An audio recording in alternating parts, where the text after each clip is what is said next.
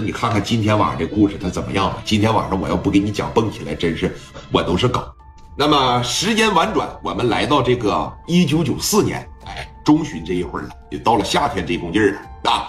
说你看聂磊啊和北京的李正光，这也算是真真正正的认识了。哎，两个人呢相见恨晚，变成了很好的兄弟。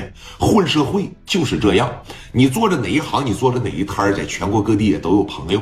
你比如说在北京做生意，你可能会认识青岛的老板，但是你混社会能认识别的城市的社会大哥，这是一个很真实的事情啊。你看这一时间段呢，今天晚上咱的故事啊，得从谁身上开始讲起呢？咱们呢得从戴哥身上开始讲起。时隔四十来天那戴哥呢这又回来了。我不知道大家伙呀想没想戴哥，就是北京那个义薄云天的仁义大哥啊。但是九四年的时候，戴哥还是在深圳呢。到九六年的时候呢，戴哥才回北京定的居。但是说你看，九四年呢，戴哥发生了一个人生大事发生了个啥事啊？戴哥呀，说你看这要结婚了啊！从这个深圳呢回到了这个北京，哎，见着自个儿的爱妻张静了以后呢，说你看，俩人呢婚期将至，是不是？说合计着回去走走老丈人，哎，该送礼送礼，也是该订婚订婚了。呃，说和静姐相处了，说能有一年来的时间吧，呃，也是没有往青岛去过，那没有说这个见过自个儿的老丈人。在这个北京呢，也是大包小包买了不少。哎，静姐也是非常的高兴啊！你包括身边的兄弟马三儿了、王瑞了，哎，你像这个哈生也是都给准备了礼品，是不是？说你看这大包小包拎到家来了以后啊，戴哥的爱人张静啊，把这电话就打给家里了，说你看，电话叭的一接上啊，青岛的这个胶州，哎，这是静姐的老家。静姐当时把电话啪的一接上。喂，爸呀，我是小静啊，小静，怎么了？说你看，要是有时间的情况下，我和佳代回去一趟呗。要是那在家的情况下，我们过去看看你，然后商量商量，再看看什么时候结婚的。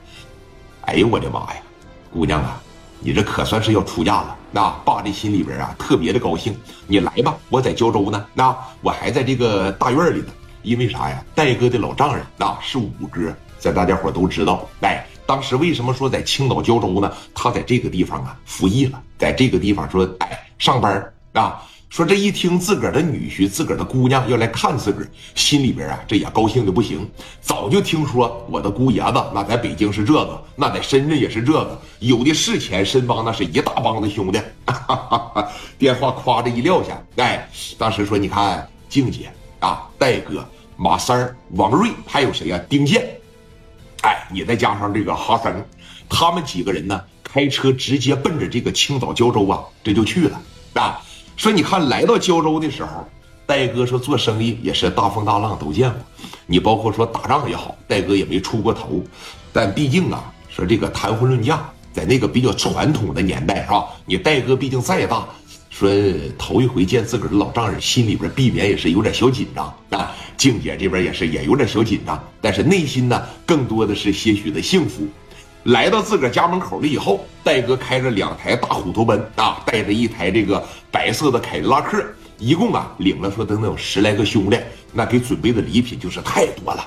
哎，这一下车，兄弟们这大包小包的就开始往楼上拎。来到了这个楼上的时候，这开始一敲门啊。里边啊，说你看静姐的母亲在这个厨房里边忙活着。说你看戴哥他老丈人啊，也是杀个小围裙，在厨房里边帮着忙。来到门口这个地方，